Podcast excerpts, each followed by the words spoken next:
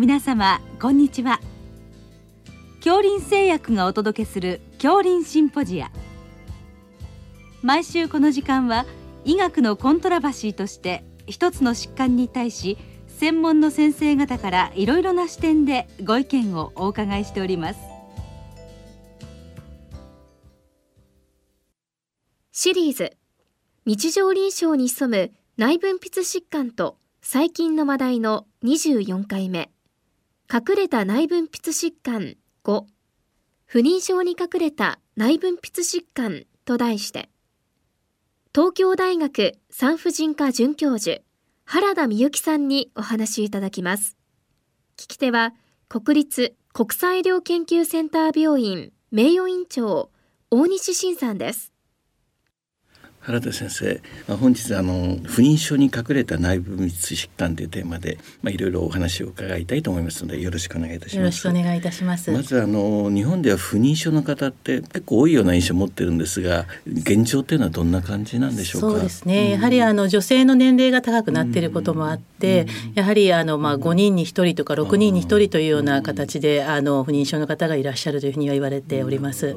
その不妊症の原因にはまあいろいろあるかと思いますけれども、はい、主なものでどういったものがありますか？そうですね。うん、あのまあいわゆるその不妊の因子として言われているものとしては、うん、女性側の排卵の因子であったりとか、うん、あとは卵管の因子であったり、あとは子宮の経管の因子であったり、あとは男性側のあの因子というのもかなりあの大きなウエイトを占めてます。でただそれにはもうなかなかこの範疇に入ってこないいわゆる原因不明不妊というものもあって、あの加齢女性の年齢齢が上がることなんかはそこに入ってくるのではないかというふうに考えられてます。今不妊症の治療もねい。ろいろ一部保険できるようになったり、はい、盛んにね行われていますけれども、はい。わかりました。それで本日のテーマでありますその内分泌系とその不妊症の関わりっていうのは、はい、まあどんなふうになってるんでしょうか？そうですね。うん、あのいくつか疾患としては挙げられますけれども、うん。うん、まあいわゆる多脳包性卵巣症候群、はい、PCOS というものが、はい、あの排卵障害の原因としてはまあ一番多いというふうにあの言われております。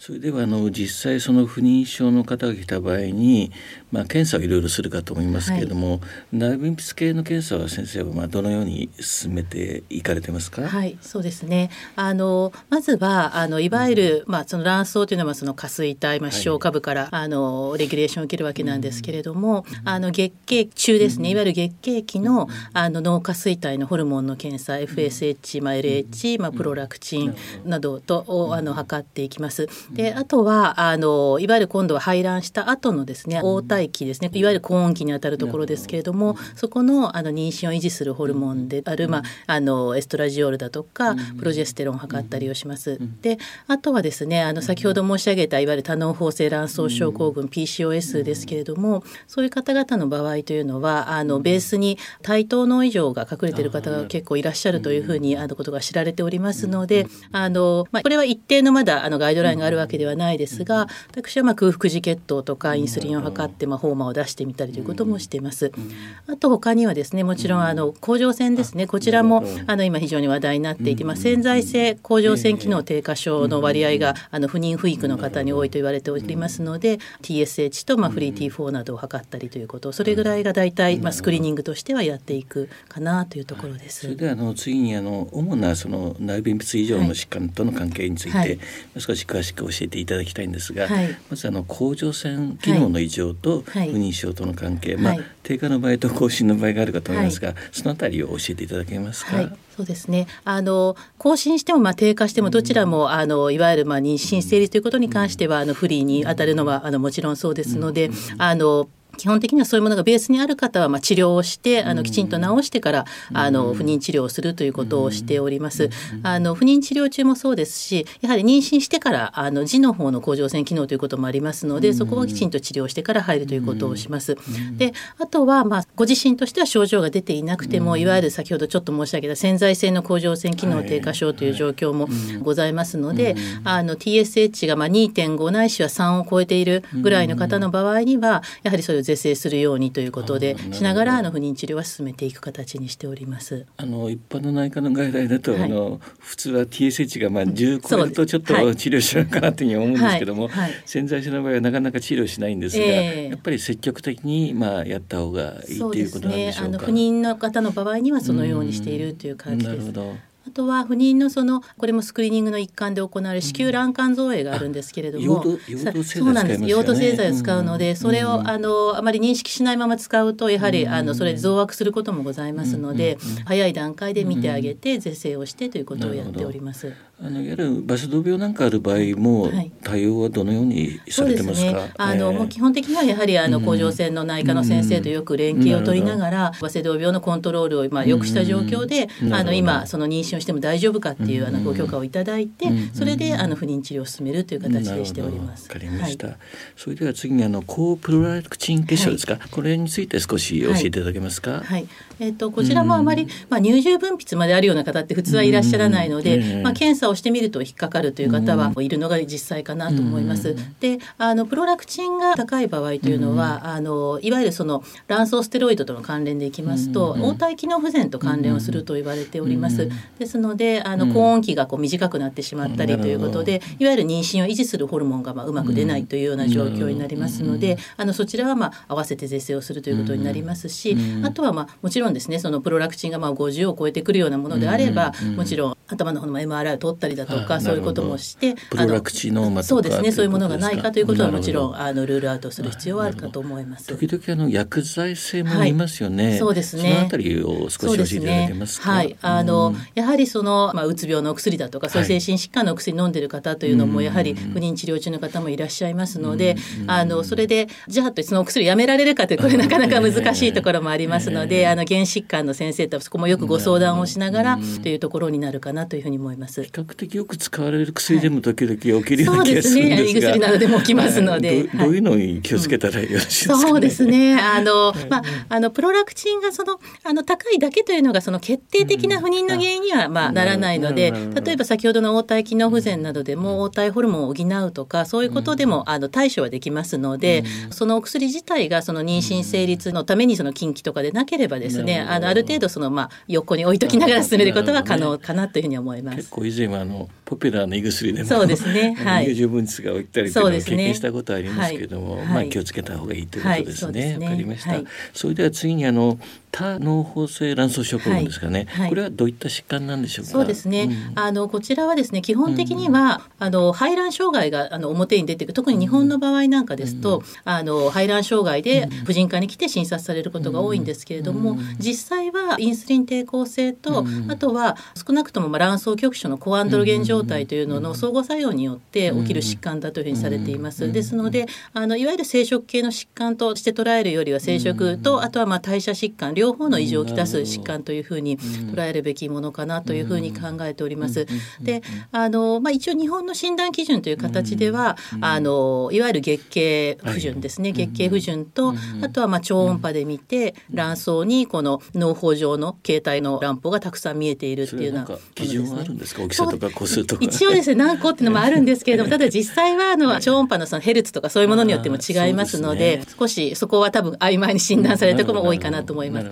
でそれとあとは先ほど申し上げたその FSH、LH ですね、これで、まあ、LH が高値になっている、ないしは血中の男性ホルモンですね。これの高値ということで診断をされるというふうにされている疾患ではあります。あのこの疾患はなんかメタボリックシンドローともかなり関係あるんですか、はい、そうですね、あのかなり関係が強いと言われてまして、今なかなかまだ認識が広がってはいないんですけれどもいわゆる肥満とは独立した因子としてあの対等の以上のリスクを上げるということが知られてきております。ですのであのよくまあ PCOS の患者さんだと例えば排卵誘発薬を使ってうまく排卵をして妊娠してよかったねさようならではなくてあのその後妊娠中も妊娠糖尿病のリスクも高いと言われてます妊娠糖尿病にならないかとかあとは出産後ですねその生涯のそのメタボリックシンドロームのそのリスクというのも終わりになるということを認識しながら、まあ、フォローしていくことが必要だろうと思ってます。逆に内科の立場で言うと、はい、メタボリックシンドロームの人結構多いんですが、はい。えー、そういう方の中にちょっとそういう疾患が含まれているっていうことですよね。はい、あの一定数いらっしゃるかなというふうに思います。どういうことに気をつけたら、ね、そうですね。特に、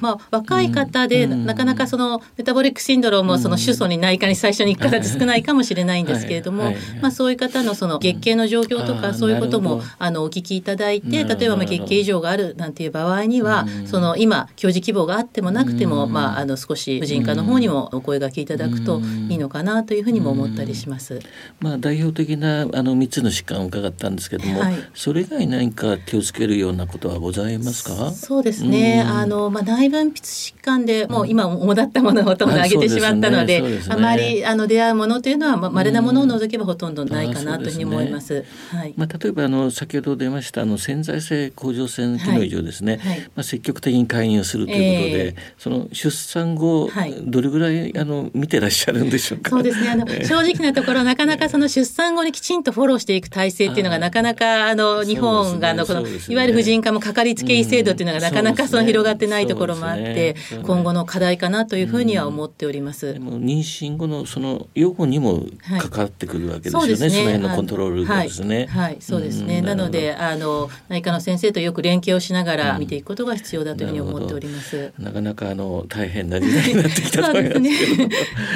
まああの先ほどの話に戻っちゃうんですけども、今不妊症の治療って相当やられてると思いますけれども、ね。はい、あのそのあたりの現状はどんな感じなんですかね？ね。保険適用にも一部なりましたけどもね、ね。なかなかうまくいかないケースもまあ結構多いって聞いてるんですが、そうですね。あのやはりですね、あの今のやっぱりそのサイエンスの状況だとやっぱりこの女性の年齢によるその加齢による卵巣機能が起こってくるところをそのコンペンセイトするものっていうのがまだないというところがあるので、やはりまあできるだけまあライフプランニングとかそういうものをできるだけその早く立てて、そうですね、いただ本当に1歳でも2歳でも早いと全然あの体外受精の成績も違いますので、特に38とかを超えてくると急に成績も落ちてきますので、早めにあの治療に入ることがあのいいのかなというふうには思っております。43歳前後ぐらいに壁があるって話を聞くんですが、そうですね。そうですね。実際、はい、実際の保険適用が今回拡大したといっても、やはりあの43歳以上の方には、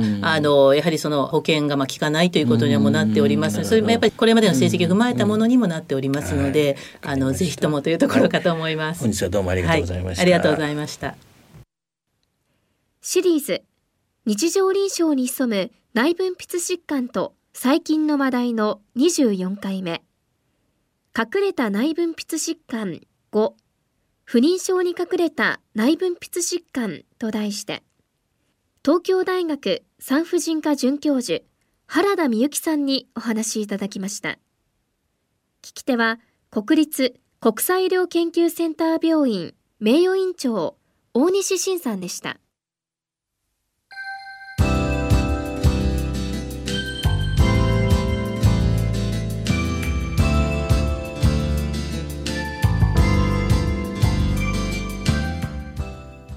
それでは恐林製薬がお送りしました恐林シンポジア。来週をどうぞお楽しみに。